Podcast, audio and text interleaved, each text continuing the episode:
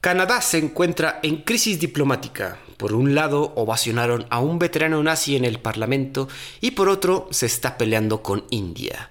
Francia anuncia que abandona Níger a su suerte tras el último golpe de Estado. Polonia dejará de suministrar armas a Ucrania y las nuevas leyes anti-inmigración le pegan a los empresarios de la Florida. Esto es Perros de Embajada.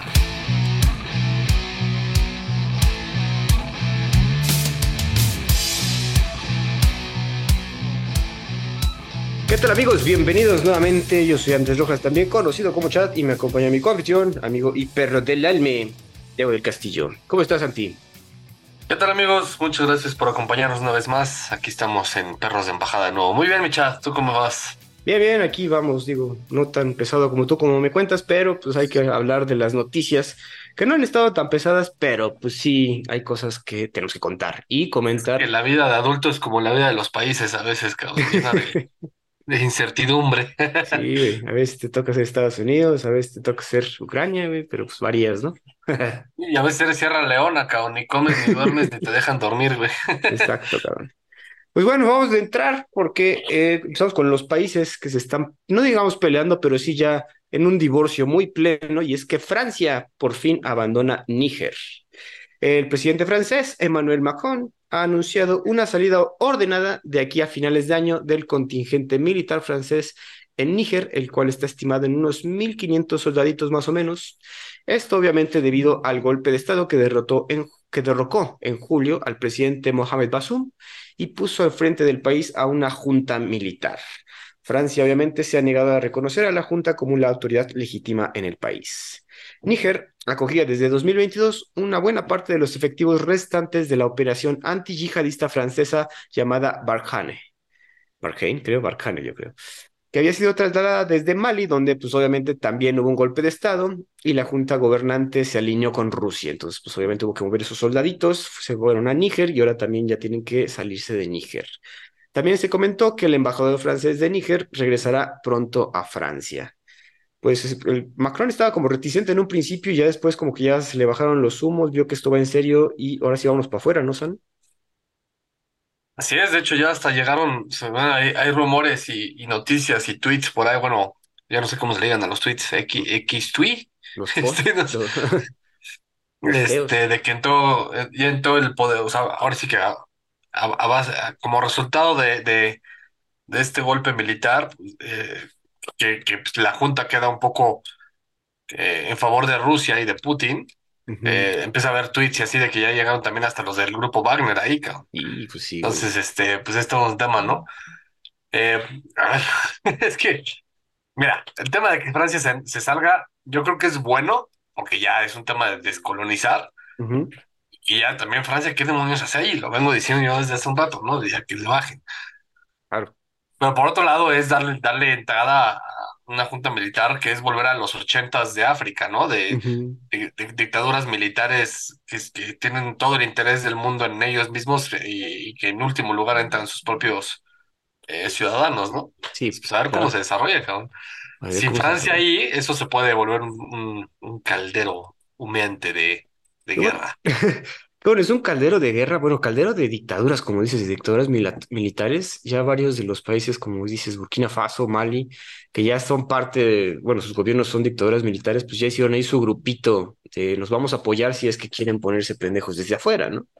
Entonces ahí el nuevo club de Toby africano. exacto, el nuevo club de Toby. De hecho, hay una imagen muy interesante que habla acerca de quienes apoyan y quienes están en contra de la junta militar y ves claramente que es sur contra norte, ¿no? Es prácticamente los pro, los pro Nigeria, o sea, Nigeria, Nigeria, hay que hacer la distinción Nigeria y Níger, y los pro Níger, ¿no? Este. Pero bueno, es, además les dio, les dio, o sea, les dio un plazo de salida, ¿no? ¿no? No es que se hayan salido ahorita, les dio un plazo de salida como de que antes de que se acabe el año. Sí, por lo menos ahí tienen una temporada para ordenar sus cosas y a huecar el ala, Digo, ya, ya habían salido como varios videos, como bien dices, en los posts de tweets, o tweets, no sé, no sé cómo se dice, donde están, hay, varias protestas contra las, pues, los campos militares franceses ahí por parte de la población. Entonces, ahora también es ese asunto que eh, pues tiene la población del lado de la Junta, ¿no? Ese también es un, algo que destacar, pero no sé si, no, no sé si sea bueno o malo, pero pues ya, ya que decidan los mismos africanos y la gente de Níger. Oh, lo que está, lo que está interesante es el tema de, de que, que se puede generar, es una crisis humanitaria migratoria, ¿no? Porque ya mucha gente está haciendo como evacuaciones y así. No te acuerdas, no me acuerdo en qué país, pero ya lo hablamos en algún episodio anterior, de cómo invadieron del aeropuerto, la gente se colgaba de los aviones y cosas para con tal de salir, ¿no? Sí. Eso pareciera ser que puede ser una posibilidad. Híjole, ahorita la situación migratoria está cabrón por donde la veas, güey. O sea, está la situación que comentamos en el, podcast pasado de Lampedusa en Italia, güey. Ahorita las caravanas migrantes aquí en América y que se, están teniendo que detener los trenes que van para el norte porque van cargados de migrantes, güey.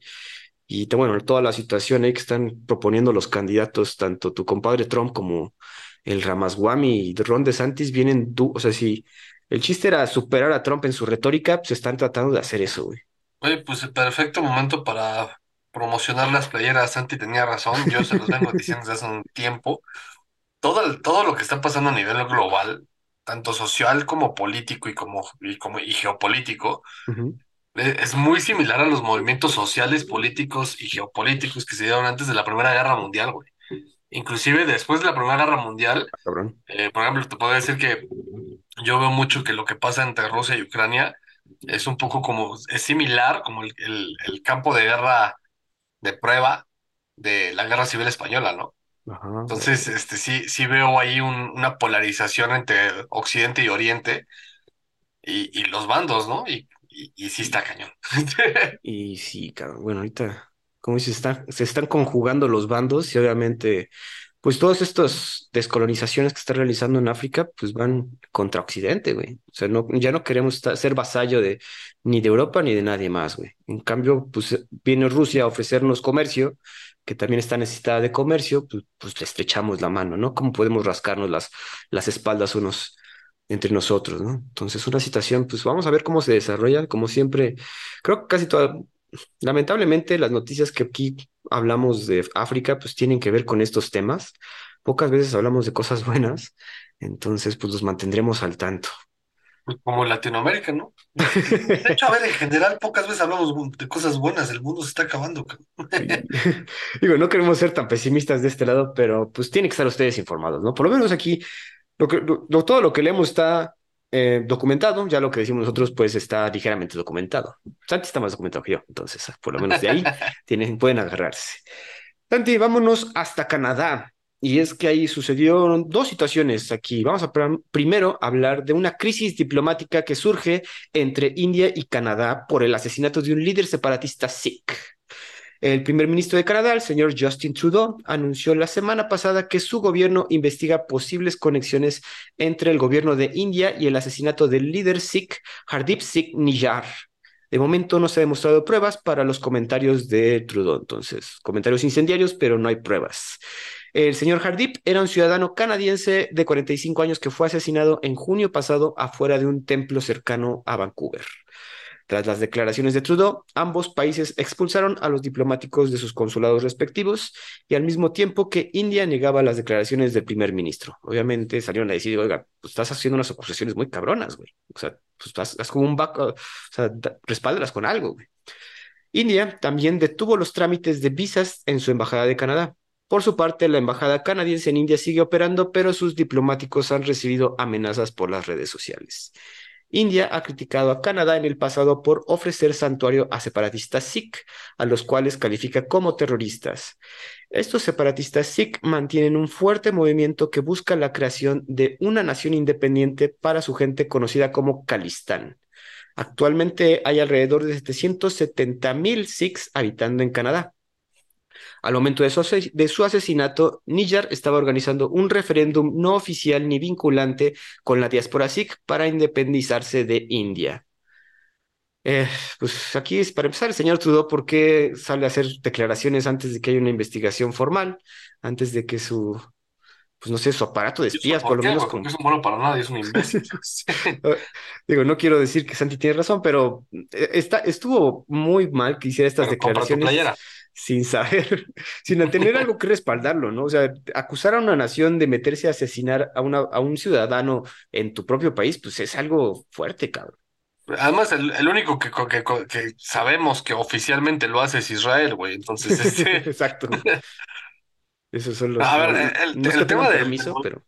el tema del movimiento que de, de Calistán, Que ese es, es, un tema que está desde los 30, desde 1930, y justo por eso te digo que hasta, hasta tiene similitudes en ciertos temas que estamos viendo. Eh, es desde el mandato de- y el protectorado británico en, en la, en la India, ¿no? Y cuenta que justo hace un par de podcasts hablábamos de India y cómo estaba configurada como un, una confederación de varias naciones, ¿no? Y tienes a los Sikhs, tienes a los hindús, tienes a los este, budistas, este, en su momento estaban los, los musulmanes que se separaron en, en dos partes, el- la gente de Sri Lanka que también ya se separó y que tiene 18 millones de, de distintos culturas, idiomas, eh, lenguas Y y castas, güey. tradiciones que están configurados en una sola, eh, pues, en un solo parlamento este, que los unifica como país, ¿no? Y, y el tema es que buscan la independencia desde inclusive antes de que India fuera independiente. Ellos, eh, el, el tema, el movimiento calistaní busca la independencia desde antes. Ah, ok. Y eh, fíjate, es curioso porque eh, es, es, digamos que es como la Irlanda del Norte para India, ¿no? Porque justo están en el norte, justo están al nor, al noreste, em, tienen, tienen estrechos lazos con Pakistán, entonces Pakistán aquí tiene mucho que ver. Pakistán últimamente se ha estado viendo muy aliado de, de- del lado de Estados Unidos. Que Eh, extrañamente. eh, así es, entonces es, es curioso. India, ju- justo estaba leyendo un artículo que hablaba de India en general, en, en cómo se posicionaba sobre si, si fuera un tema de conflicto em, entre Oriente y Occidente, que de qué lados iba, ¿no? Si de, de China o de Estados Unidos. Y el tema es que decía que eh, políticamente y económicamente India está alineado con Estados Unidos, pero militarmente está alineado con Rusia. Y es Ah, porque toda su industria militar depende de Rusia. Ok, güey. Entonces, está- eh, es- es- y justo por eso, específicamente por eso, Pakistán ahorita está muy alineado con Estados Unidos. Entonces, tomando eso en cuenta y que el movimiento calistaní, que es independentista desde que se independizó India, o sea, Ajá. ellos son como que, que buscaban su independencia desde antes de que hubiera una noción de una India. eh, y, y, pues están con todo ese, con todo ese tema de, de, de, de independizarse. Además, digo, no sé si sabías, pero a Indira Gandhi la asesinan unos independentistas Sikhs. Sí, eso también acabo de leer, güey, que sí Y eso fue desarrolló también un sentimiento en- en generalizado en India anti-Sikh, ¿no? anti-Sikh, claro, güey. Entonces, digamos que los Sikhs ya son los, los apestados pues, en India, en Estados Unidos, en otros países, ¿no? Pero este, sí, sí traen un tema me- medio, medio complicado. Y bueno, pues Canadá, que, que te ahorita tiene a tu fascineroso primer ministro estúpido, bueno, para nada, este, progre, woke, A punto de eh, divorciarse. idiota, que a punto de divorciar. es que es, es- es un Peña Nieto, güey. O sea, es, un es Peña Peña Nieto. Qué, canadiense. qué cagada la, la comparación, güey. Oye, Sí, pero son un Además, es, de es un niño rico, güey. Es la, la típica historia del niño rico que es de izquierda, güey. No tiene ni puta idea de lo que vale el dinero porque nunca le ha costado y es bien fácil tomar decisiones sobre dinero, güey, porque nunca te ha costado, cabrón. Lo que le ha costado. Sí, sí. Bueno, no quiero Entonces, decir que este, estoy a de ver, acuerdo, echarle pero. la culpa a un país como India, que además es una potencia nuclear, y que ahorita India está en, una- en un tema de, pues no sé si soy occidental o oriental, entonces déjenme ujú. ver, pues cabrón, ¿cómo te lo echas encima, güey? Sí, güey. Lo digo, aparte, como se está, viendo cómo se están desarrollando los BRICS en general, pues, güey, ¿para qué, para qué le empiezas a rascar los huevos al tigre, güey? Perdón, pero, o sea, Claro, pues tiene no, que ser como un poco más contacto, güey. O sea, no, Además, no, con no. la población más grande del mundo, güey. O sea, ya los indios ya son la población más grande del mundo. Y no hay pocos indios en, Ind- en En, Canadá, en güey. Canadá, güey. pues, Este, sí, o sea, ¿cómo? O sea, nada más hay 70, y- 700 770 mil Sikhs, cabrón. Entonces, pues, Y súmale esos son los los. nada más, Ajá, ¿no? Sin contar a los indios. exacto, güey. Entonces, que ya van son a cambiar el nombre, ¿no? ¿Cómo quedamos que se iba a llamar ahora? Bra- los Brajat, bar- ¿no? Barat. Que bueno, a ver, eso todavía no se concreta, pero para ahí va, ¿no? Pero sí es una pendejada este señor estar soltando, que bueno, ahorita vamos a comentar otras pendejadas que ahorita los canadienses están con todo, haciendo, metiendo güey, los canadienses están con todos desde que llegó este idiota, cabrón. Antes Canadá era puta, Canadá es buena onda, Canadá es el Lelo, Canadá es el. Ajá, como que, digo, se burlaban mucho, ¿te acuerdas en South Park? Pero así era, ¿no, Sí, güey? sí, sí, es güey, el Blame Canada. ajá, Ahorita tiene razón, güey. Todo es culpa de Canadá, cabrón. O sea, en- desde que entró este idiota, güey, to- todo se ha ido al carajo para los canadienses. un poco sí, güey. Pero que está interesante la situación aquí que comentas de los Sikhs y pues que ha hecho eso de que no hayan podido consolidar una nación, pues te habla de que sí están pues muy segregados, ¿cómo dirías tú, güey? O sea, sí, es que todo India sí. A ver, yo, a ver, volvemos a lo mismo. Yo, ah, lo escucharon de Santi antes, este, con su playera. Hace un par de podcasts también hablé, hablé de esto. Yo no le doy 50 años de vida a India como país unificado. Yo creo que pues, si llega y, sigue llamando Bharat en el futuro, eh, será una parte muy diezmada de lo que hoy es su geografía, ¿no? Su geografía política, sus límites territoriales. Trae temas independentistas, inclusive con los budistas ahí en, en, la zona del, del Nepal. Eh, temas independentistas en la zona de Bangladesh, que es del otro lado, que ya también hablamos de eso. Eh, temas independentistas en, en Gora, Gora, Goa, Goa, No, Gora, Gora, algo así. Goa. Este, en el sur también hay que son medio pro Sri, Lanka, en el noroeste con los Sikhs, eh, vaya, o sea, es, un país que está muy flagelado por su división. Y el tema es que son castas, entonces son castas que no están bien organizadas, bien, bien administradas, bien, no tienen un líder específico y así. Entonces ahorita no tienen poder, pero, pero poco a poco empiezan a generar más poder, cabrón. Qué bueno. A ver, Ajá.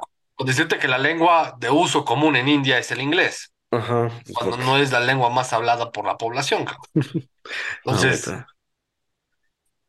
No, que toda la cantidad de, dialectos que debe haber, güey, pues no mames, pues sí. Son creo que 18 veces más que en México, cabrón, y eso ya es decir un chingo. Digo, no, no lo justifico porque el señor Narendra Modi sí tiene tintes de dictador, de mano dura y tiene que, pues para controlar a semejante, como dices, tanta división y tanta gente, pues sí tiene que tomar y no digo, otra vez, no lo justifico, pero sí, eh, si no, no, hay otra forma, güey. no, pero es que lo estás diciendo bien, güey. El tema, el tema para gobernar un país de ese, de ese calibre, y, lo mismo pasa en China, ¿eh? y lo mismo te puedo decir inclusive de Estados Unidos o de México, güey. o sea, cuando gobiernas un país tan grande y tan diverso como estos, necesitas tener cierta mano dura, porque al final siempre vas a tomar una decisión que a alguien no le va a gustar, güey. Siempre, güey. No es lo mismo gobernar El Salvador que pues tiene sus propias idiosincrasias, que gobernaron, por ejemplo, un país como Estados Unidos, en donde cada vez está muchísimo más marcada la, diferencia cultural entre la costa este y la costa oeste, güey, en la que la gente de California ya está este, tachada de hippies, asquerosos, wokes, y, y, del otro lado dicen, güey, neta, ¿para qué los queremos aquí, cabrón? Ya que se vayan, güey. Sí, güey. Eh, entonces, otra vez, no hacemos, no, no, no estamos justificando al Señor, pero pues sí requiere cierto, cierta mano dura, vamos a decirlo, ¿no? Entonces, otra vez, el señor Justin Trudeau ahí en Canadá, que son como tres ojetes, tres, tres millones de ojetes, pues, güey, se le hace fácil insultar a una nación nuclear, como dices, güey, con el 700 veces más de población, cabrón. En fin, sí, sí es algo que le va a venir a cobrar a, eventualmente a Canadá. Hablando de pendejadas de Canadá. Pues, de que exactamente, hablando de la siguiente noticia tiene que ver con que hubo una polémica ovación a un veterano nazi en el Parlamento de Canadá. El líder de la Cámara de los Comunes de Canadá, el señor Anthony Rota, pidió perdón por haber exaltado a un hombre ucraniano que sirvió bajo el regimiento nazi durante la Segunda Guerra Mundial. Comprobado, cabrón, hasta fotos hay. Este señor llamado Yaroslav Hunka, de 98 años, estaba sentado en el recinto y recibió una ovación de pie del Parlamento después de que Rota se hubiera referido a él como un héroe durante la visita del presidente de Ucrania, Volodymyr Zelensky, en el Parlamento. Hay que recordar que eh, durante la Segunda Guerra Mundial, el señor Junca fue parte de la decimocuarta división de los grenaderos de la SS, también conocida como la División Galicia, nombre de una región entre Ucrania Occidental y Polonia. Una unidad voluntaria compuesta mayoritariamente de ucranianos bajo el comando nazi. A los miembros de esta unidad se les acusa de matar civiles judíos y polacos, aunque a la unidad no será encontrado culpable de crímenes de guerra por parte de ningún tribunal. La oficina de Trudeau y la delegación ucraniana comentaron que no sabían sobre la invitación ni el reconocimiento de Junca. O sea, pero eso es, eh, eh, eh, digo, tú sabrás más, Santi, si eres diplomático, si estás a esos niveles de gobierno, tiene que haber como un brief, ¿no? De quién está acá, cabrón. No, quién está acá y cuál es su background. Este, y, eso es protocolo, güey. O sea, eso es de las primeritas cosas que te enseñan en relaciones internacionales. Hay una clase entera que se llama protocolo. Y el protocolo no es de, ay, siéntate y párate. Y que, o sea, es qué es lo que tienes que hacer antes de cierto tipo de relaciones y cómo llevar cierto tipo de relaciones. Inclusive hay una cosa que se llama estrategia de protocolo, que es qué tipo de estrategia vas a llevar al momento de, tener el protocolo con cada país, ¿no? Dependiendo de cómo se comporta cada país. Es un tema un poco complejo de explicar así sin, sin un pizarrón atrás o alguien que lo pueda ver, pero, pero a ver, hay, hay todo un tema estratégico detrás de eso, ¿no? Y ello conlleva el, el justamente el, hacer un análisis de quiénes son los que van a estar presentes, cabrón. Pero lo, lo dramático de esto y lo que es un poco em, lo que yo diría que me pueden hinchar por esto, güey, pero lo que yo diría que es cuando, cuando digo que, que a veces Putin tiene razón de ser. Eh, digo, está loco y es un dictador y es un genocida, no, sé si genocida, pero está loco, ¿no? Pero sí. pero sí tiene razón, es que parte del pretexto que Rusia siempre dice, y no solamente Putin, sino Rusia en general como nación, dice que el tema es que en Ucrania hay un chingo de nazis, ¿no? Y ponen fotos y se, se, encuentran fotos con las suásticas y con de todo, ¿no? Que la suástica per se no es algo malo, es algo adaptado por Hitler, porque tiene muchos significados en diferentes culturas. Sí. Y me estoy saliendo de tema. Pero sí, sí, eso fue parte de la, bueno, así inició la, la, operación militar, entre comillas, de, güey, vamos claro, el tema es acusarlo de nazis, ¿no? Y acá te ves a un Zelensky que está llevándose a un nazi, confirmado nazi de Nacional Socialista, este, del Partido Nacional Socialista Obrero Alemán, del NASDAQ, eh, que estuvo ahí participando con el Nasdaq, hizo todo un show y que es de los, seguramente de los pocos que quedan vivos que estuvo participando ahí. Este, y, le haces todo un, un honores a la bandera enfrente de este caón, honorándolo a él. Puta, entonces dices, güey, ya ves cómo los, los ucranianos y, si, si traen un tema nazi y el maldito Zelensky, este pinche cómico Chumel Torres de Ucrania, si trae un tema nazi atrás, güey. O sea, neta, o sea, yo no justifico la intervención en Ucrania, pero sí justifico que sí, a ver, si hay algo nazi ahí, güey. Sin duda, cabrón. Digo, aquí, y aquí quedó, o sea, así en pleno, plena televisión, cabrón. O sea, ¿para qué lo llevas, güey? O sea, claro, si, sabes el background, dices de, güey, no podemos, o sea, esto es un problema de relaciones públicas y se sabe que este güey estuvo en esta división, güey. Tiene 98 años, aparte el señor no está para estarlo paseando, güey, no seas cabrón. No, además, o sea, exacto, es que no, no está para que lo esté paseando. Si ya lo vas a sacar a pasear, güey, es porque ya tienes una intención muy clara, ¿no? Yo creo que es una jugada muy chueca de Zelensky y que pendejos los que se quedaron los canadienses, güey, porque aquí te das cuenta de que todo lo que yo estoy diciendo de Canadá es real, de que están estúpidos. Pero tú sí que gobierno, no los canadienses, del gobierno canadiense. Este, y a ver, Canadá es otro país que no le doy 50 años de vida, ¿eh? ¿Tú crees, güey? Están muy cómodos ahí arriba, güey. Oh, sí, pero se van a volver dos países. Ahí sí, sin duda se van a dividir entre los, los, los, francófonos y los anglófonos, entre el Quebec y el, y, el, Canadá británico. Digo, yo no estoy tan versado en la historia de Canadá, pero güey, se me hace, aparte ocupan como una franjita, ¿no? Porque todo el pinche país es frío, güey, es, como, está congelado, güey. a ver, para que sepas, el, creo que es el 85% de la población de todo Canadá está abajo de la altura de lo que, de, lo que el paralelo, como, como cuando se acuerdan de los paralelos y los, este, del viejo del paralelo de donde está Seattle. Sí, güey. O sea, sí he visto los mapitas de, güey, aquí está toda la población. O sea, muy cerca de donde están los, los grandes lagos, ¿no? Ahí está el 85% de la población. Pero independientemente de eso, pues a Canadá lo que, lo que interesa es de por qué es tan grande, es todos los recursos que tiene, principalmente un tema de agua, ¿no? La cantidad de hielo que tiene es estúpida. Sí, claro. Oye, bueno, ahorita, ahorita comentaste, digo, pregunta, ¿tú crees que si haya sido como estrategia de Zelensky chamaquearlos de darles un drible aquí de, güey, ovación en este cabrón, ¿no? Es que no sé, güey. A ver, sabes que no soy fan de Zelensky, güey, y que creo que sí es un pinche este pillo que, que, anda viendo a quién se coge por, por detrás, ¿no? sí, güey. Pero. A ver, yo creo que también es error de él eh, y que alguien, o sea, yo, a ver, lo que yo opino de Zelensky es que es un pillo, que es un estúpido y que es un, un aprovechado, es, un Chumel Torres de Ucrania, en el sentido de que es un puto cómico que se volvió político y que no tiene ni idea de cómo gobernar. Entonces, creo que dentro de su equipo hay alguien que sí es la parte que es la, la parte nazi, ¿no? Y es el que más o menos pues, le, le, susurra al oído qué hacer y qué no hacer y cómo moverse, ¿no?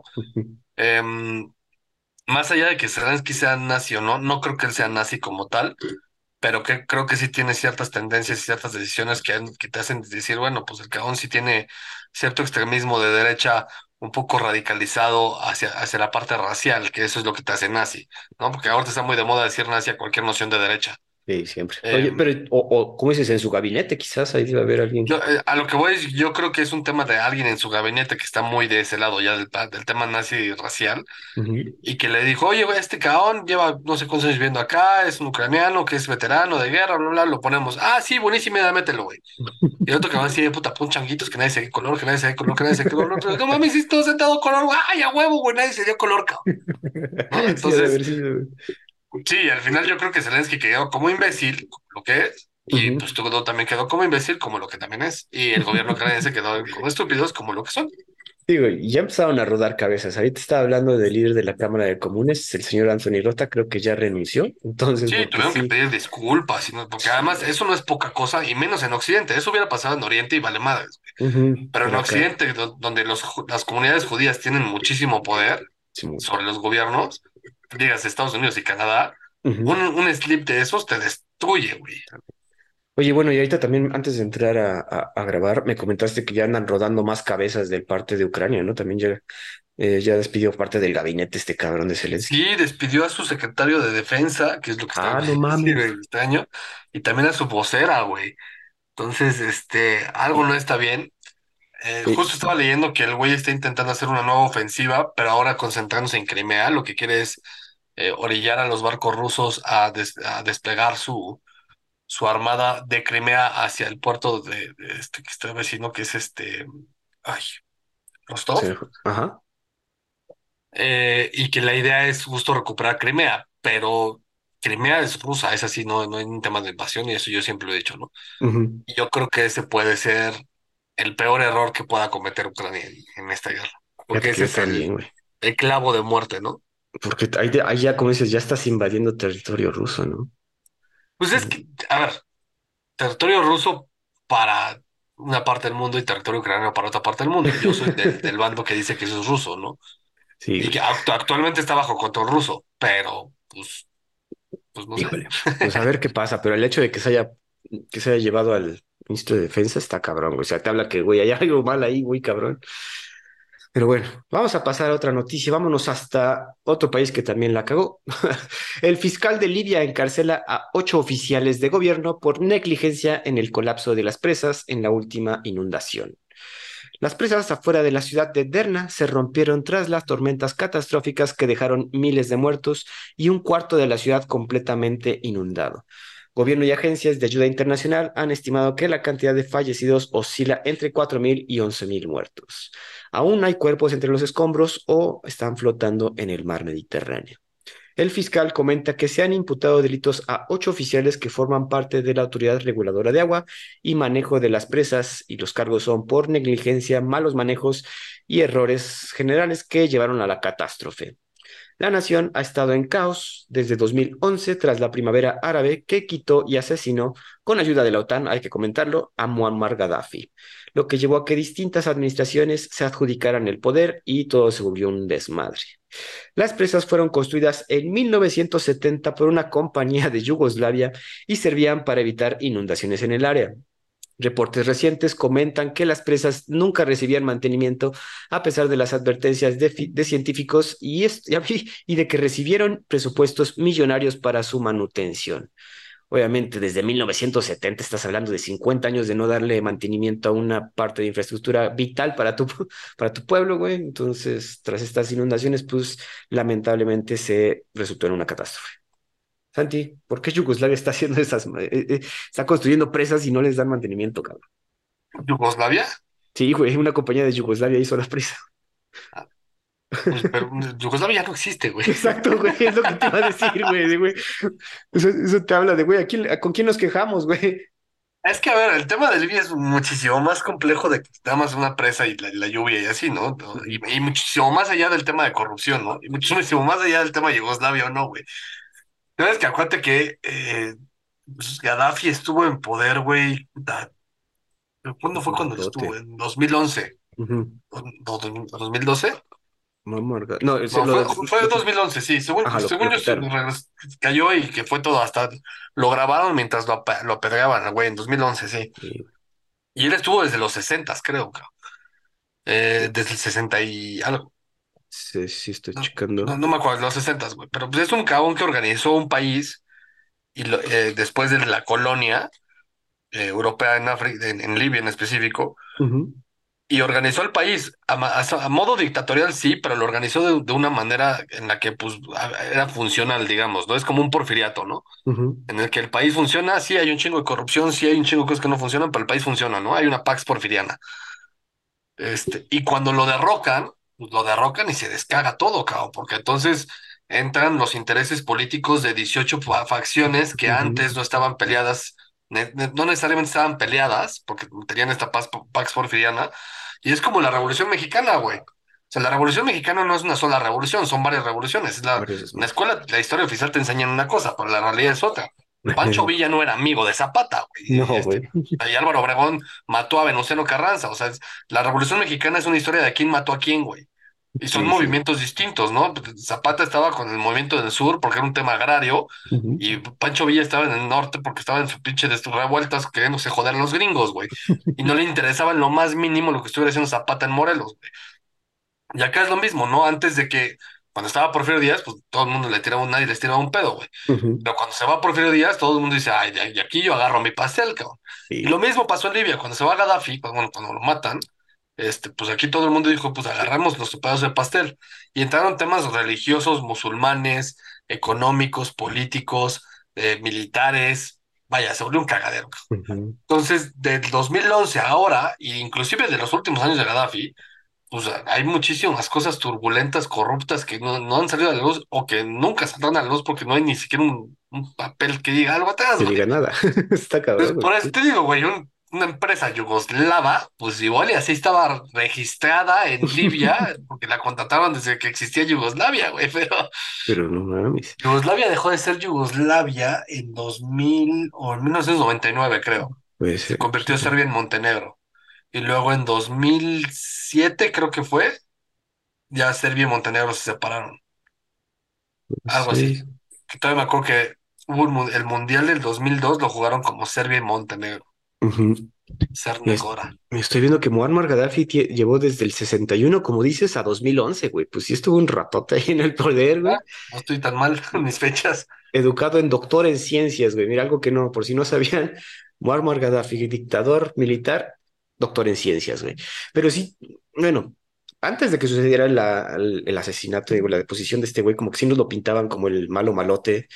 Y pues Libia, pues como dices, era una estabilidad que ahorita extrañaría casi todo el pueblo de Libia, cabrón. Entonces, y, seguro debe tener ahí sus, sus fans el señor Gaddafi, güey.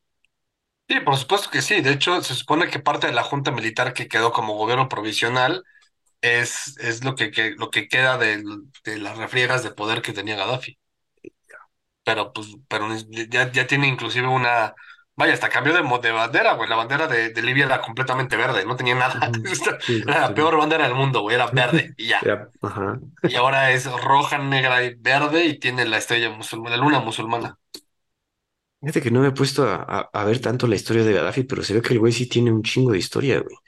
No, no, Gaddafi, que además ese güey es, mucha gente lo, le reconoce a Gaddafi como el líder más hábil para negociar con Occidente en la historia de la Guerra Fría.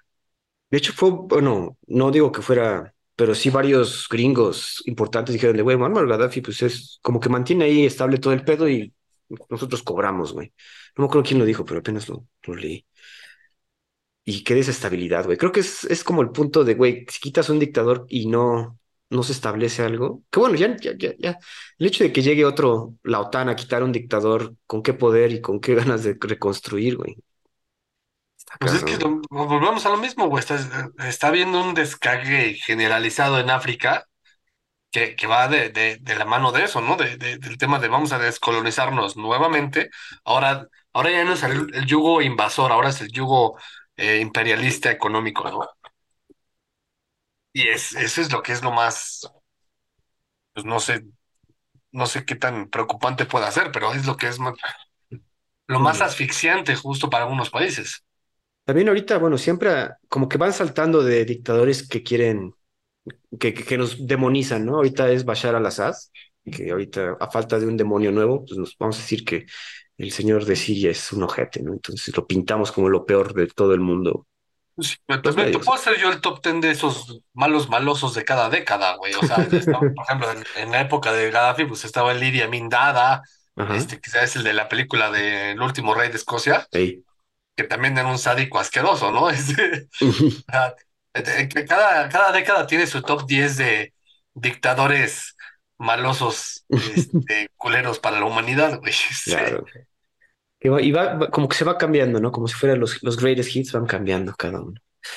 Pues a ver, bueno, la, la, noticia está fea, la verdad, que esta negligencia costó tantas vidas, es el asunto feo, pero bueno, na- una nación como Libia que se encuentre en semejante turbulencia, pues suceden estas cosas. Un saludo a toda la gente de Libia, esperemos que estén mejorando en este asunto. Santi, vamos a una noticia no, no, no, no tanto feliz, pero tiene que ver con una serie que recientemente vimos, y es que Rupert Murdoch, titán de los medios, se retira como CEO de Fox Corp y de News Corp. El mogul australiano de 92 años se convertirá en chairman emérito de ambas empresas y dejará a su hijo mayor, Ken, ah, no digo, perdón, Lachlan Murdoch, como presidente en ambas instancias. Lachlan estaba antes a cargo de Fox News era Murdoch, hay que recordar que inició su carrera profesional de 70 años, o sea, el señor trabajó 70 años, cabrón, con un pequeño periodiquito en Australia para después ir adquiriendo otros periódicos y medios para llegar a ser una corporación con estudios de cine, estudios de televisión y distintos canales de cable a lo largo del mundo. Si han visto televisión, seguramente han visto algún programa de Fox. Uno de sus principales logros es Fox News, la cadena de noticias que surgió en 1996 como competidor directo de CNN y se estableció como un pilar del movimiento conservador. Hay que recordar que Fox News fue un elemento fundamental para el surgimiento político de Trump. Sin embargo, tras la salida del expresidente, las relaciones se agriaron y ambos han tirado críticas en sus respectivos medios, tanto Murdoch con Fox y Trump con su Truth Social. Para la llegada de Lachlan se hablaba de una batalla estilo Succession entre él y su hermano menor James. También las hermanas de ellos tienen presencia en las compañías, por lo que no se descartan otras batallas en el futuro por este imperio. Santi, pues Succession sucedió, solo que de forma más, pues como se esperaba, ¿no? El, el, Bueno, de el hecho, de el escritor de Succession dijo, o sea, y reconoció en que, que, que basó el, el script en la familia Murdoch. Ujú, Inclusive, ya cuando se saltó todo el, todo el, di- digamos que el, el escándalo, eh, Robert Murdoch, el papá, reconoció fue así en, en, en, en vivo y en directo. Ajá. Él sospechaba que su hijo James era el que había, eh, pues les había estado dando historias a los screenwriters, así como que, ah, pues mira, nosotros pasó algo por así más o menos de ese estilo, Ah, no igual lo mames. puedes plantear tú por acá, ¿no? Inclusive este Brian Cox, el que sale como el, el, el líder, el patriarca de la familia en la, de ser- en la serie, Logan Roy. dice- ajá, como lo, eh, Logan, dice que, eh, bueno, sal- salió un reportaje en el que habla acerca de la decisión de, de Murdoch de salirse de, de- de- ya de bajarse de CEO, de retirarse. Dice el güey, pues ya está grande eh, y, y está bien, pero está muy lúcido para la edad que tiene, pero Ah. quizás vio demasiado Succession y se lo tomó demasiado en serio. A huevo, sí puede ser, güey. Y es que la realidad, y justo, a ver, parte de lo que, de lo que salía en la serie de Succession, que es el tema de que los presidentes buscaban a Robert Murdoch como para su bendición, Ujú, eso sí es como un secreto a voces, ¿no? Que todo, que ujú, en Estados Unidos la gente sí buscaba así de, güey, si tenemos este presidente, a, nuestro, a este güey de nuestro lado, este, voy a ser presidente, ¿no? Que tengo su bendición, yo, yo tengo lo más para ser el candidato. Exacto. güey. Sí, Pues es un tema. Esa, esa escena icónica de, Succession, si no la han visto, amigos, vean esa serie. Son cuatro temporaditas, diez episodios, diez episodios cada temporada, pero de que le dicen a, a Logan, este, está presidente en la línea, y le dicen Logan, dame un minuto. Y se espera Sí. todo lo que quiera así sin hacer nada, güey, haciendo esperar al presidente, güey. Y ahora sí, ya pásamelo. Pero sí es, como dice, secreto a voces, güey. Oye, Y bueno, además tienen, ha- hacen una, una, este, una semejanza con la vida real de Robert Murdoch, pero lo extrapolan a, a otro, a otro universo. ujú, Eh, en la serie Logan es, es nacido en Escocia y emigrado a Estados Unidos, ¿no? ujú. Acá Robert Murdoch es nacido en Australia y emigrado a Estados Unidos. Sí, güey, sí, Y, cierto. y entonces son como esas cosas que son eh, británico, pero no británico, ya sabes, como que sí, sí, sí, sí, sí, pero no. pero no. Exacto. Pero bueno, ya después de una carrera de 70 años, el hecho de que ya deje- decida dejar de ser CEO, pues digo, ya que descanse un poco el señor, que se va a mantener ahí al, al lado de, de, de Lackland, seguro. Pero, y bueno, hay que recordar que Fox News es un... Bueno, ¿tú cómo calificarías a Fox News, Santi?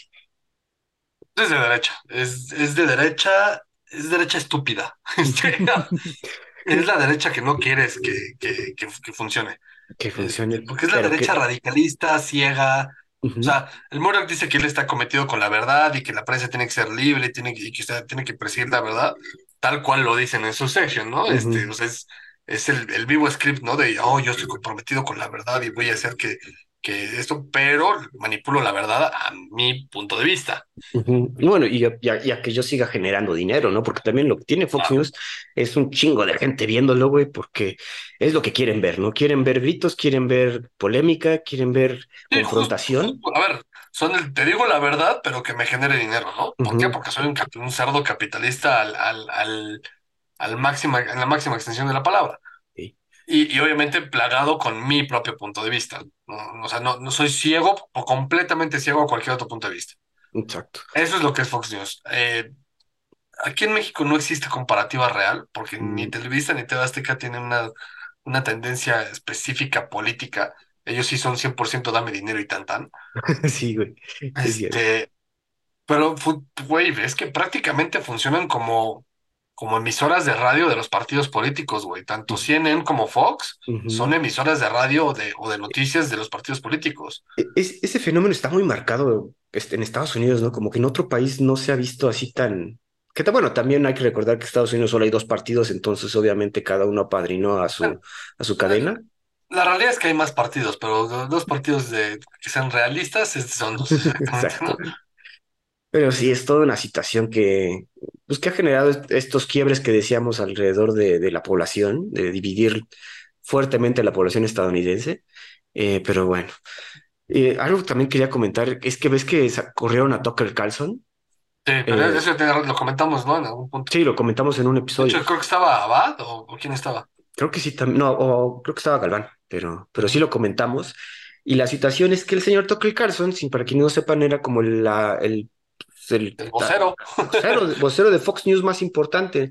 Y cuando le dieron cuello fue por la situación que ese güey está, sacó noticias sobre eh, Dominion Voting Services, las que hacen las máquinas para votar en Estados Unidos.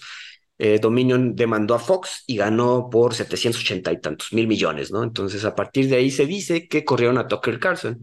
Pero ahora Tucker Carlson fue como apadrinado por Elon Musk y ahorita está haciendo programas en X o Twitter, como quieran llamarlo, y está jalando un chingo de gente, güey, muchas más de su audiencia en, que tenía en Fox News, güey, es lo que están Pues es que comentando, tiene una plataforma que ya no solamente le está tirando a la gente de extrema derecha o al- a los, a los puristas del Partido Republicano, ¿no? Del, del GOP.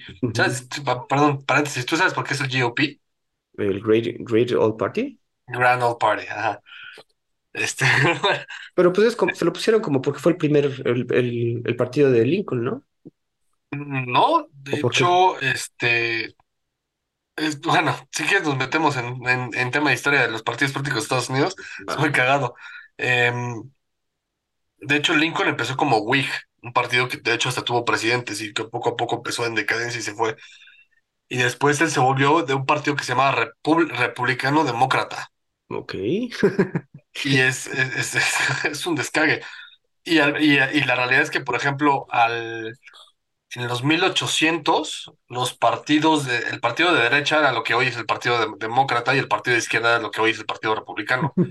En el cambio de siglo, a partir del crack del 29 es cuando se switchean, se cambian, ¿no? Este, porque, pues, a ver, Andrew Jackson era, es el fundador del Partido Demócrata ujú, y por eso los, los, los, este, los burros.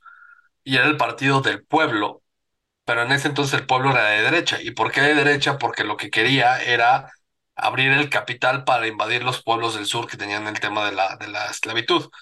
De hecho, el partido de, de derecha, que era el Partido Demócrata, es el que eh, hace la abolición de la esclavitud. El Partido Republicano, que era de izquierda, quería mantener la, la esclavitud y por eso era de izquierda, porque quería mantener un tema colectivo. Oh, ok. Entonces, y poco a poco van evolucionando. Este, sí, está muy- es una historia un poco más compleja. Este, de hecho, el segundo presidente de Estados Unidos formalmente nunca tuvo partido, eh. John Adams, que hay una serie buenísima, güey, no sé si la has visto. No, Se no, llama. Adams y, es, y sale este mm, Paul Giamatti. Ah, no mames, no, no. Güey, es, es de HBO, es de esas que cada capítulo de una hora Y son cuatro temporadas y te echas, no sé, güey, si te echas cuatro semanas en verla por completo.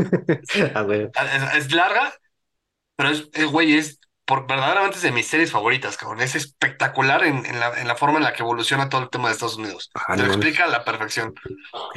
Pues vamos a ver como La- para. la- de hecho, la tengo yo en Blu-ray, güey. Bien fan, güey.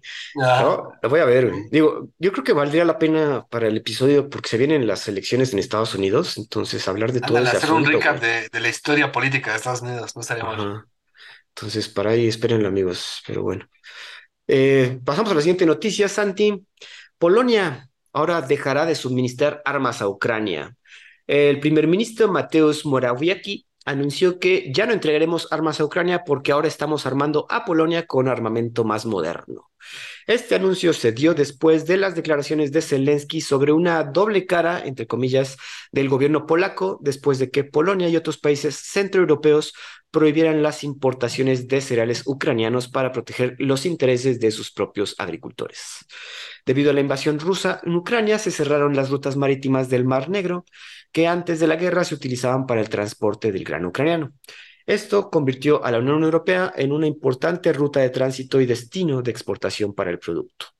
A pesar de que la Unión, de la que la Organización Mundial del Comercio, la OMC, declaró que la medida de prohibición ya no tenía validez porque ya se habían estabilizado los mercados, Polonia, Hungría y Eslovaquia defenderán su decisión y seguirán con la prohibición. El anuncio de Morawiecki, dicen los expertos, es más bien retórico, ya que la mayoría de la ayuda militar que Polonia tenía disponible fue transferida a Ucrania en los primeros meses de la guerra y, según esto, no tiene más armas que ofrecer. También recordar que se viene temporada electoral en Polonia, por lo que las declaraciones pueden servir para atraer votos de los agricultores afectados. Santi, regresamos a este asunto de las, los cereales, pero ahora tiene que ver con las armas, ¿no? Ya no tenemos más armas que darles a Ucrania porque, güey, ya, ya son un chingo, ¿no?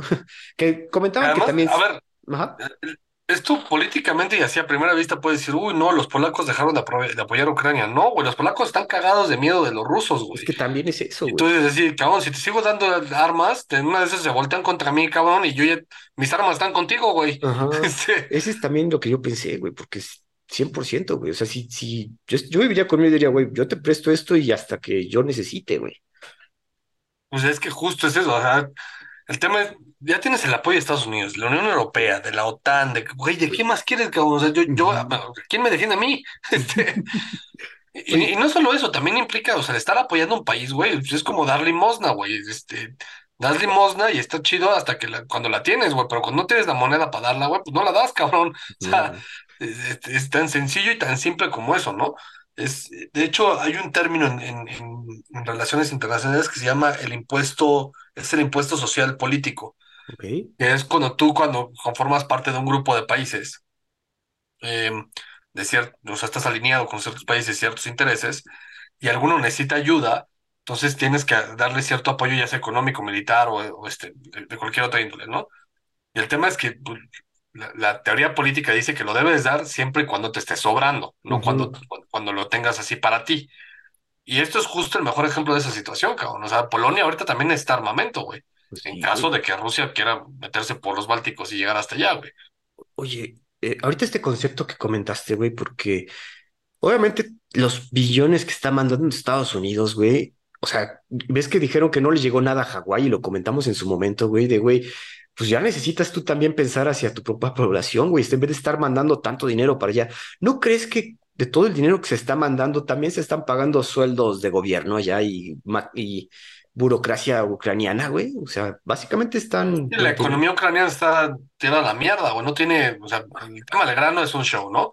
Pero independientemente de eso, imagínate que, a ver, un Juan de las Tunas, cualquiera como tú o como yo, que Ujú. está en su casa trabajando y de repente, ¡pum! me empiezan a caer bomberazos y ¿qué crees que Rusia te está invadiendo?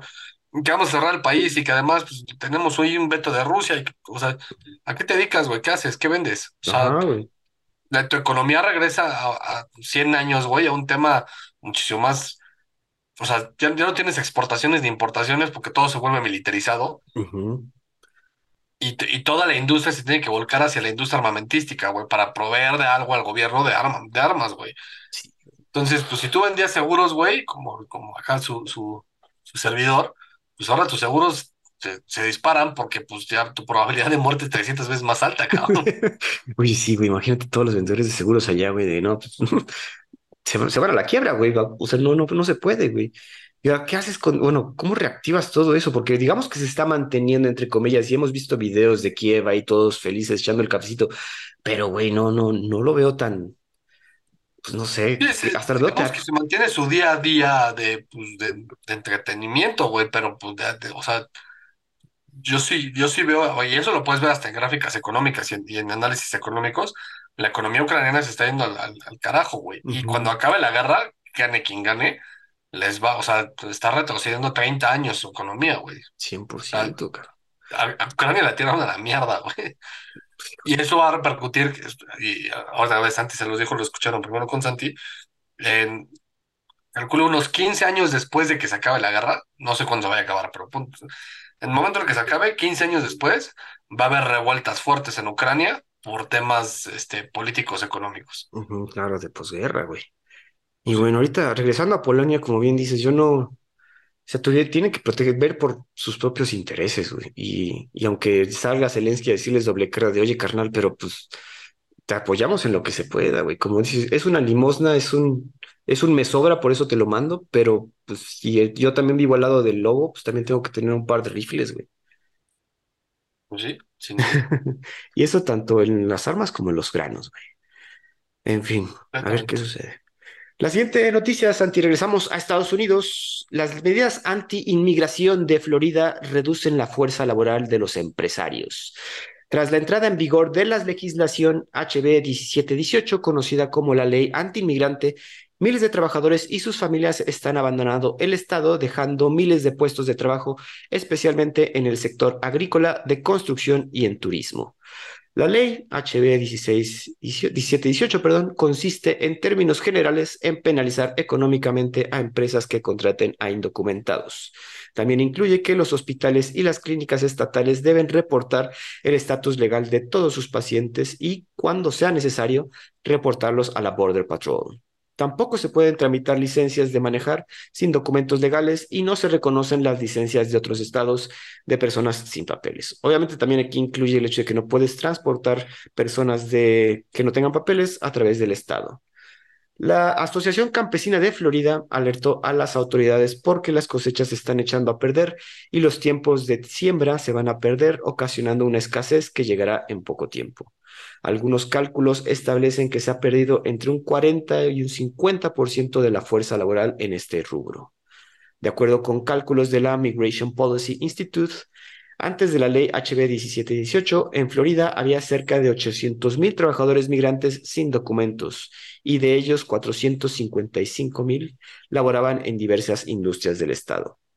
Según los cálculos de la MPI, la Immigration Policy Institute, el primer año se perderá alrededor del 1% del Producto Interno Bruto de la Florida, es decir, más de 12 mil millones de dólares. Si se, revisan, si se revisa la estadística hasta antes del primero de julio pasado, en la industria del campo, los trabajadores indocumentados representaban el 47%, en la construcción, 24% en la gestión de residuos, 17% en turismo y hospitalidad, 15% en otras áreas, y en otras áreas de 15%, perdón. En 2019, el año prepandemia, Florida ocupaba el cuarto lugar en importancia económica de toda la Unión Americana. Solo se encontraba detrás de California, Texas y Nueva York. En este momento post-pandémico, con el peso de la inflación y en el caso particular de Florida, la demanda de vivienda y además se ha elevado la inflación regional, está en el lugar 14, cabrón. O sea, perdieron 10 puntos en su importancia. Santi, pues estas medidas antimigrantes muy, muy proclamadas por el señor Ron DeSantis, pues están empezando a pegar en su estado. Pues no, no, no sé vez una película malísima se La llama Un día vida, sin la mexicanos. vida sin mexicano. De- de- ajá. Un día sin mexicanos. Este, pues es un poco ese, ese tema, ¿no? los gringos están muy contentos con su status quo, eh, siempre y cuando ellos no tengan que hacer esas chambas, ¿no? Es que es el pedo. Pero, eh, pero el tema es que, o sea, yo no quiero hacer las chambas, pero que no se las den a ellos, ¿no? O sea, ¿por qué, por qué los latinos tienen que tener, o sea, por qué los inmigrantes tienen que tener trabajo en, en- acá? Este, regresa a tu país, habla tu idioma, bla, es un tema racial. Pero cuando, cuando los pones en entredicho, dices, ay, güey, este, ¿y ahora con pa' dónde, no? Inclusive la premisa, la premisa de la película hablaba del caso de un, de un, de un señor que tenía un hijo, que el hijo era súper racista, y él había tenido un muy buen amigo mexicano, que no sé qué, que cuando se van, pues el güey dice, no, yo extraño mucho a, a, este, a mi amigo, que no sé qué, y el hijo se va a celebrar porque ya no hay mexicanos en California, ¿no? Ah, no mames. Ah, O sea, y, y es un tema de que pues, no me importa quién tenga que pelar los tomates, pues yo estoy feliz de que ya no hay mexas. Yo, yo creo que, a ver, es, es un arma de dos filos y es muy, es un tema muy polem- polémico y politizable. Yo soy, yo sí soy firme de la idea de que, güey, pues al- la migración es, es un derecho, sí, pero la migración legal, que eso es lo que siempre los de izquierda se les olvida decir, ¿no? O sea, sí, migra, güey, pero migra por la derecha, o sea, hazlo, hazlo bien, haz, haz- las cosas como se deben. Ahí están las instituciones que no necesariamente funcionan bien, pero están para que lo, lo hagas, ¿no? Entonces, Yo, yo soy de la idea de que cuando tú migras de manera legal, pues sí tienes que tener oportunidades, los mismos derechos, mismos derechos y más oportunidades que los residentes del lugar a donde migraste. Cuando eres ilegal, pues no tienes esos derechos y, y oportunidades. Y es natural porque eres ilegal. Entonces, lo que ha pasado con, con Estados Unidos es que se ha generado un tema de, de tanta restricción a la migración que obliga a una migración ilegal. Si no hubiera tanta restricción, no habría tantos migrantes ilegales. Pero entonces es un arma de dos filos. O sea, no le pongo tanta restricción, entonces me lleno de inmigrantes, cabrón. Pero de todas maneras te estás llenando, güey. Ese Sí, es el eh, imagínate, eh, imagínate el flujo de gente que habría si tú abres la frontera con México, güey. Dices, ah, el que quiera venir, que venga, güey. O sea, no. Cabrón, a ver, neta, tienes eh, 30% de la población fronteriza se iría para allá luego, luego. Pero, o sea, no digo que tenga que ser abran la frontera y que entren todos, pero si estos trabajos no los quiere hacer el gringo, güey, pues establece como la situación que tuvimos con los braceros, güey, de güey, pues vengan a, realizar estos trabajos que los gringos no van a hacer, güey, y por un tiempo y para generar una riqueza que quizás vas a mandar, o si, o si tu chamba lo, lo justifica y lo, pues a través de cierto esquema de pasos, no sé cómo sería, pues te puedes quedar, pero pues sí tienes que llegar a- tienes que venir a producir, güey, y a quedarte acá de, como dices, de manera legal, güey, pero tiene que haber un esquema de migración que, que, que- que evite esta, este flujo de migrantes tan cabrón, güey, porque sí, Es que siempre... estoy, ahí, ahí sí estoy completamente de acuerdo contigo. Y el tema es que eh, este es un- esta es una cara de la moneda. Te está haciendo Florida y específicamente al gobernador de Santis, Ujú, que es el, el ala más radical antimigrante, güey. Porque bien podrías irte a, no sé, tal vez Nuevo México o California, donde implementaron este tipo de planes, pero por ejemplo ahora tienes el más alto nivel de homeless en toda California en la historia de la humanidad, güey. Yo, bueno, Este, ahí también el asunto es que cada, cada estado establece sus desmadres, ¿no? Antimigración. ese es el deber ser de cómo debería ser en México, pero somos. Estados Unidos mexicanos. Eh, creo que sí que esté bien, pero es, es el deber ser, güey. Si somos Estados Unidos mexicanos, actuamos como Estados Unidos mexicanos, no como. Como una parcial parte de Estados Unidos mexicanos y la otra como República Mexicana, güey. Pero bueno, no está ni aquí ni allá. Este, sí, efectivamente, allá el tema es que cada, cada estado tiene sus propias leyes y sus propias legislaciones, ¿no? Por eso, a ver, el otro lado de la moneda de esto es, es Nueva York. ¿Tú has visto el gasto que ha tenido que hacer el estado de Nueva York para acoger a todos los migrantes indocumentados en hoteles? Acaban Porque de además no los meten a hoteles acá a la, a la- al hostal de, Doña- de Doña Chonita, cabrón. Los meten en Holiday Jeans, en una de esas, hasta en un Hilton, una cosa así, cabrón. Sí, sí, Entonces, el desembolso está representando, creo que el 40% más del gasto, de- del gasto anual que tenían, cabrón. Entonces, ese es el otro lado de la moneda, güey. Quieres ser muy promigrante, güey, pues también te va a costar. Pues ese, ese 1% del PIB es lo mismo, güey. Pues sí puede ser. Digo, no, no, no estamos aquí proponiendo la respuesta, pero sí hay algo que se tiene que estudiar para evitar estos asuntos, güey. Porque obviamente estás afectando a todo el estado. Tú como empresario de Florida, güey, ya ahorita sí se te hizo, le, se le hizo fácil al señor DeSantis a- aplicar esta ley y, güey, tú, tú, o sea, perdiste a media, a tu media fuerza de trabajo, güey. Pues sí, pero también eso tiene, de eso te habla de un Estado de Derecho, güey. O sea, perdiste tu, tu, tu planta laboral, güey, porque ¿para qué andas contratando ilegales, güey? Contrata bien, cabrón, págame Bueno, Eso impuestos. sí, güey. Que yo soy la primera persona en el mundo que dice que no debes de pagar impuestos nunca, por eso se llaman impuestos, porque son impuestos. Están impu- o sea, se, se impusieron. sí. Pero, pues sí, cabrón, es, la típica mamada del güey que está en contra de la expropiación. O sea, el, el güey que está a favor de la expropiación, por ejemplo, aquí en México, dice, sí, que expropien, la chingada, ¿no? Y cuando llegan a su casa, le dicen, te voy a expropiar, ok, ¿y cuánto me vas a dar? Pues lo que dice el predial. No, no mames, ese predial es de 1930, lo tengo que actualizar. No, mijito, te la pelaste, güey. Ahí dice tal, te la pelas, te doy dos pesos por tu parcela. ca-". Sí, güey. Quisiste ahorrarte impuestos, todo, 70 años, cabrón, y ya cuando me toca, pues, Eh, en fin, son desmadres que estamos viendo ya con estas situaciones de migración tan cabronas. Oiga, yo te quería preguntar, ¿cómo crees que repercuta este pedo en la campaña del señor DeSantis, güey? Que no sé cómo visto, ya lo habíamos comentado que está yéndose un poquito para abajo, güey. Sí. Y, y no, no, no, no pinta para que repunte, güey, y menos con estos resultados, güey. Si está perdiendo su estado, No, yo creo que, que ya no lo, ya, ya, si, si a mí me emocionaba hasta cierto punto que pudiera ser el candidato, este, no. no porque, no porque yo lo admire o porque esté de acuerdo con él, este, sino porque creo que él, él le podía ganar a Biden y él sin duda es mejor que Trump, aunque Trump cada vez cae, cae mejor en mi gracia. Este, Sí, es que cabrón, está, está. Lo que estaba también ahorita leyendo un tuit de güey, o sea, pongan a alguien que sí crean que va a ganar, no solo porque está, porque tenga que repetir periodo Biden, güey. O sea, chingada, el tema es ese, es, o sea, es, no me importa que gane Trump, lo que no quiero es que vuelva a ganar Biden, ¿no? Es que ese es el pensamiento de un chingo de gringos, güey. Pero es que, güey, o sea, es que si yo fuera demócrata, yo, yo estaría en la misma posición así de, güey, quiten a Biden, pónganme cualquier otro pelmazo de candidato, güey, no me importa la figura. El cabrón ya está ruco, güey, ya se le va el avión. Oye, De hecho, hay todo un movimiento ahorita en internet que habla de cambiar la ley en Estados Unidos para el tema de, este, de, de la edad límite en la que puedes ocupar un cargo, güey. ¿Ves al cabrón al que te mandé, el este, pinche. ay, el vocero, ¿cómo se llama? Se me fue otra vez el pinche nombre, el, el Mitch, Mitch McConnell. Mitch McConnell, güey, que también otra vez se le volvió el avión, güey, de la nada, así, que se queda como congelado, cabrón. Güey, Güey, O sea, eso, olvídate del tema de que pues tenga un cargo político, güey. Eso a nivel marketing político, si quieres, es un en detrimento completo, cabrón. sí, güey. Ah, ya Pero están bueno, rucos, ya, ya que cambien esos cabrones. Hablando de rucos que quieren regresar al poder, Santi, yo esta la puse para ti para que sueltes el, el- la bilis, güey. ni está tan roco, pero sí, sí voy a soltar. Evo Morales buscará regresar a la presidencia de Bolivia en 2025.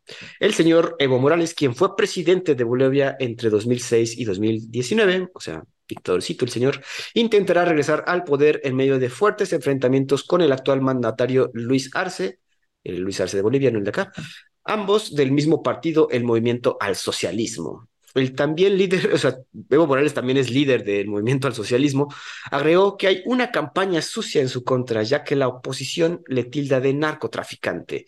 Pero además, el gobierno del presidente Luis Arce y del presidente David Choquenhuanca le señalan como el rey de la cocaína.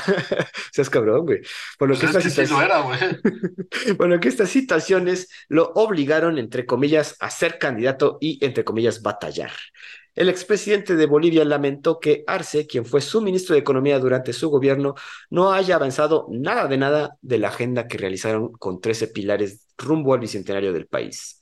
También denunció planes que buscan defenestrarlo con procesos políticos e incluso eliminarlo físicamente, o sea, con amenazas, cabrón. Santi, ¿cómo ves que el señor Evo Morales otra vez viene al poder? Pues es que eso, güey, es, es, Evo Morales es un indígena coca-colero, líder coca-colero, o sea, digámoslo en términos reales, es, es un ex, ex narcotraficante.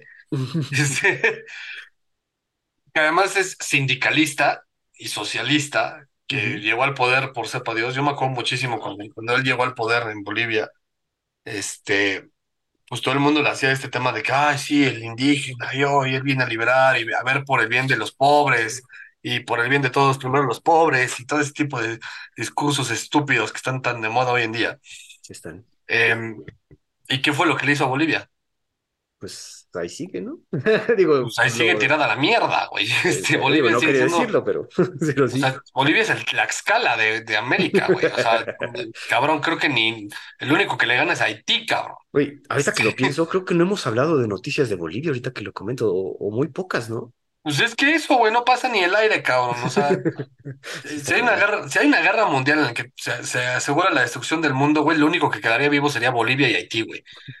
Sí, hay, hay tipo porque que a nadie les demasiado importa, cabrón. no les A los güeyes que tiran las bombas se les olvidaría, ay, no mames, aquí había un país, güey. Es más, creo que el evento más cabrón que ha pasado en Bolivia en los últimos 100 años, porque hacia, si digo 200, sí, sí han pasado otras cosas, pero si digo 100 años, es que ahí mataron al Che, güey. Es eso, güey, sí es cierto, güey. No, Pero y si te digo 200 años, es que los imbéciles se metieron en una guerra contra tres países y perdieron su acceso al mar, güey. sí, sí. Este, o sea, O sea, están tan güeyes que, imagínate eso, güey, qué tan pendejo tienes que estar como país para meterte a los putazos con tres países que, que el resultado final es que pierdas acceso al mar, güey. sí. O Digo, sea, no, no muy brillantes, eso sí hay que y comentarlo. pues güey. aquí tienes el resultado, güey, pues ahí tienes a tu presidente boliviano, boliviano, líder sindicalista coca-colero, que fue un bueno para nada. Le, inclusive estuvo exiliado aquí en México un Sí, rato. güey, lo que te iba a decir, ¿no? Un rato lo Con trajeron el aquí para- apadrinazgo de tu tío cabecita de algodón asqueroso mierda, que ojalá y se muera con todos los males y por haber. Ajá. Yo lo dije eso. Este, Pero sí anduvo aquí de exiliado porque obviamente se lo querían quebrar y parece que otra vez, güey. cabrón, y le mandaron el avión presidencial de privado, güey, por- a recogerlo y traerlo, cabrón. Imagínate qué tan importante es el señor, güey. No mames. Yo no creo que vuelva a ganar, y si gana, sí, sí creo que es un tema ahí de, de- de fraude, voto por voto. Así ya creo que sí. Sí, Este, no, no, ya no, yo creo que ya no tiene la fuerza que él tenía antes, ¿no? Y, Yo y mucho tiene que ver con que quedó mal, hizo cosas mal, y que además ya hay figuras dentro de su propio, dentro de su propio entorno y de su propia, partido. De, de su propio partido, de su propio extracto sociopolítico, o sea, de su propia ideología política, que ya tienen más jale que él. Y si, y si no más jale, pues ya tienen jale, entonces eso le quita votos, ¿no? Cierto. Y sí empiezo a ver cierto, ya te había comentado esto, pero sí empiezo a ver ciertos rayitos de esperanza en, en Latinoamérica por, por un, un esquema libertario que no sea, no Un león argentino. estilo Milei, que, que empieza a generar fuerza, ¿no? Ahora, te voy a decir algo de, de- de lo de Milei. No creo que gane, ¿eh? Ah, ¿A poco sí ya ves que? ¿Por qué? porque se va a volver un tema de justo todos contra Milei, güey. O sea, ¿crees que sí le va? o sea, todos contra van- Milei, es el macrismo y es el kirchnerismo en contra de Milei, cabrón. Eh, eh, yo creo que eso lo tenemos que cubrir. O sea, este, eres el encargado de, buscar la noticia para ver ese asunto. No es que yo esté a favor de mi ley, digo, no, no. Pero se me hace muy, muy, pues, muy característico el señor y como que quiero estar al tanto de qué es lo que va a hacer. Para empezar, cualquier cambio en Argentina yo creo que es bueno, güey, lo siento. Ese es el punto, güey. A ver, güey, el tema es, si funciona o no funciona, pues sería la primera prueba a nivel mundial, eso está cabrón, a nivel mundial, de un esquema libertario, 100% libertario. O sea, ahí es donde yo te puedo decir, verga, pues ya la que todos los podcasts que has escuchado hasta ahorita están mal, Santi la cagó, este, li- li- ser libertario no funciona, ya vimos que mi ley es un fiasco, ¿no? Pero hasta ver, o sea, cabrón. Hasta probarlo. Santi, última noticia, es rápida, pero pues tiene que ver con estos asuntos del trabajo. Jornadas diarias de 13 horas laborales, la controversial reforma laboral que se acaba de aprobar en Grecia. El pasado viernes, o sea, el 22 de septiembre, el Parlamento aprobó una controvertida nueva ley laboral impulsada por el gobierno conservador de Kyriakos Mitsotakis. Este señor ya habíamos comentado acerca de él. La reforma permite a las empresas varias modificaciones en los horarios laborales que causarían alto impacto en la calidad de vida de los empleados. Todos los partidos de oposición, incluso los de ultraderecha, votaron en contra de esta, de esta nueva propuesta. Creo que nada más pasó por como ocho votos, cabrón. El cambio incluye permitir un sexto día laboral en la semana de trabajo y permite jornadas laborales de hasta 13 horas diarias, es decir, 78 horas a la semana. Esta modificación no es obligatoria, sino que depende de los empleadores y de cómo requieren adaptarlo a las necesidades de producción de sus compañías. Un día antes de la aprobación de la ley, se llevaron a cabo huelgas por parte de sindicatos, funcionarios públicos, médicos y profesores en la capital de Atenas. Recordar que en julio pasado también se adoptó una ley que permite trabajar después de los 74 años es decir, siete años más allá de la edad de jubilación. Eh, parece ser que quieren hacer que trabajen más los griegos. Santi, ¿algo que comentar acerca de esta controvertida ley? Sí, es, a ver, es- esto es interesante por un motivo que va con, completamente en contra de toda la tendencia en reformas laboral que se veía viniendo en todo el mundo. De hecho, lo comentamos la vez pasada, la- pero la, la tendencia es que se vuelvan jornadas quizás un poco más largas de lo que tenemos hoy, pero que sean de cuatro días, ¿no? Es decir, que viernes, sábado y domingo sea el fin de semana. Ajá. Este, que no tengas que trabajar los viernes. Eso es la como que lo que está de moda y hasta hacia donde se empieza a mover el mundo laboral casi a nivel mundial en Occidente, claramente, ¿no? Sí. Eh, el tema es que, pues, acá tus tíos en Grecia, pues, la han sufrido mucho, cabrón, y tienen un chingo de deudas todavía, güey. Es eso, ¿verdad? Todavía, tiene- todavía siguen endeudados esos pobres cabrones, güey. Güey, y van a seguir endeudados hasta que mis hijos tengan 80 años. Todo por el... Y, y la neta, de hecho, yo alguna vez hice una presentación en un foro Ajá. de... em, sobre las Olimpiadas, güey. El, el tema es que lo que los quebró fue las Olimpiadas, tal cual. O sea, no hay otra, no hay vuelta Ajá. hoja. La presentación que yo hacía es cómo las Olimpiadas pueden ser un negocio redituable o pueden quebrar un país. Porque Grecia no ha sido el único país que ha quebrado, eh, producto de un, de un evento de, de, de, de esta magnitud, ¿no? Inclusive los mundiales, por ejemplo. También pasa. El tema es cómo le hagas las inversiones. Por ejemplo, Sydney, eh, cuando fueron las Olimpiadas en Sydney, lo hicieron muy bien porque hicieron todo el esquema de acondicionamiento para eventos deportivos de manera provisional, no es no, no estacionario. Ah, Y el tema de- donde la turbo cagó Grecia fue que hizo, pues, no, no sé, te voy a decir una estupidez, pero un campo de esquí permanente, güey. Cuando quién coño se esquía en nieve en Grecia, güey. O Sí, sea, exacto. no, ni de broma, ¿no? Y, to- y todo, y todos los estadios, los, los, los pabellones deportivos que hicieron, los hicieron de manera permanente. Entonces tú hoy ves las fotos del pabellón olímpico de Grecia y está completamente abandonado, tirado a la, a la basura, Sí, claro. justo por eso, cuando en Sydney no existen porque eran provisionales. Exacto. Sí, Entonces, no. Y por un ahí, lado es más barato de construir si lo hace provisional y por otro lado no tienes que gastar en mantenimiento de eso, güey. ahí entró algo de corrupción por supuesto que sí, también, güey. Y Sí. además, pues para Gre- el tema fue que Grecia se empecinó en que quiero hacer las Olimpiadas porque las Olimpiadas nacieron en Grecia y cambia el milenio, entonces tienen, que ser en Grecia. Y perdieron las del 2000, ¿no? Entonces, bueno, las del 2004 dámelas. Y a huevo querían para los 104 años o los 100 años, no sé cuántos eran, pero a huevo queremos las Olimpiadas en Grecia. Y este, y entonces empecinaron, se empecinaron, su economía no estaba, no daba para eso, y entonces le pidieron un puta madral de lana a tus tíos alemanes. Pero un puta madral, güey, puta, embargaron África, cabrón. O sea, La madre. Ok. y los primeros dos años después, pues obviamente empezaron a pagar los préstamos, o sea, todo este, este préstamo con lo que se había generado el revenue de las Olimpiadas. Eso dio para los primeros dos años, los siguientes años ya era de, uy, ¿qué crees? ¿Y ahora de dónde saco la lana, güey? No tengo. No Era, tengo. declaro en Entonces, default y pues obviamente cuando, cuando el gobierno tiene cier- es, ese nivel de deuda tan estúpido y que el gobierno, pues ya, como ya no tiene otra, lo que quiere hacer es pagar a través de sus ciudadanos, pues tienes riots y por eso fueron los, to- todos los, Ujú, la- pues, todas las huelgas y todos los desmanes que hubo en Grecia hace unos años, cabrón. ujú. Y ahora, pues esta es otra, ¿no? Y créeme que va a haber con mucha tema de, de, de, pues, de huelgas y grilla y todo ese Protestas. tema, ¿no? Que no lo van, Sí, protestas, que no lo van a claro. aceptar, cabrón. Es que, que no mames, luego, como bien dices, y es que, güey, ¿qué se produce en Grecia, güey? También ese es el desmadre. Es que, Vino, puta, pero de vino no va a vivir un país, güey. Eh, no, eh, pero ah, sí, Grecia sí tiene algo, güey. Ahora te digo qué es. pero está Este, cabrón, güey. O sea, no creo que tengan un- una ni mano de obra tan calificada como otros países, ni tanto no, chino como porque además ellos se creen la cuna del- de la civilización occidental, entonces no se prestan para ese tipo de ese cosas, güey güey. que también se, se quieren, puta madre, güey. ¿Ves? Pinche país, güey, perdón. Pero sí. Como bien dices, es que eh, también eso que comentabas al principio, que la, la, la tendencia es hacer semanas más cortas, pues viene de la mano de, y justificado en cierta forma con el avance de las tecnologías, ¿no? De, güey, pues, podemos reducir nuestra, nuestra semana laboral porque somos igual de productivos gracias a la tecnología en cuatro días, güey. Ahora, si, si estás aumentando, significa que no, güey, que, que tú no, no uno, No, no mira, estás sí, sí está tirada la mierda, güey. El 85% de la economía griega es del sector servicios, Te digo, el güey. 12% de industria y el 3% del sector primario, güey. Solamente de, de todas estas industrias, la marítima tiene un 16.2 de capacidad. Digo, o sea, no, no puedes vivir solo de turismo, cabrón. O sea, no mames.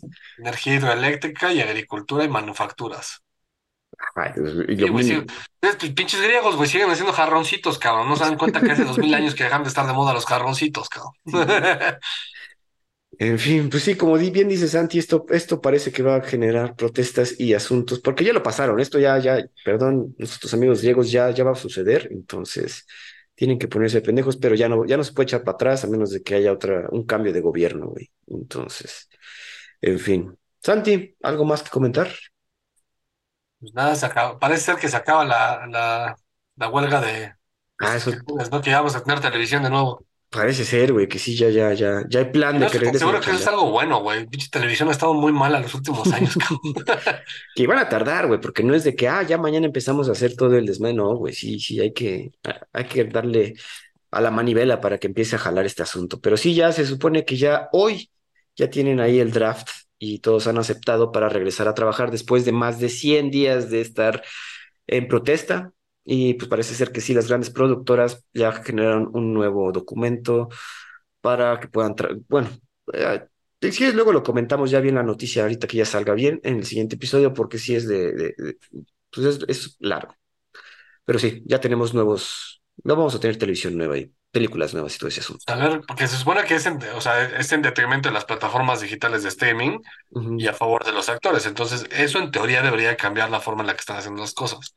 Es- Ahorita todos le tiran a, a blockbusters o a, o a cosas de, de, este, muy polémicas, pero ya, o sea, ya rom-coms ya no hay, o sea, y no, no es porque a mí me gustan en específico, pero es porque muchos géneros de películas ha dejado de haber producciones porque ya no dan, güey. Ya no dan, güey. Ya no, no, la burbuja ya, se- ya no, no alcanza. Semejante producción no, no, no trae tanta gente al cine. Pero bueno, lo comentamos en el siguiente episodio. Mis thanks. Eso sería todo. Nos escuchamos la siguiente semana aquí en Los Perros de Embajada. Hasta luego.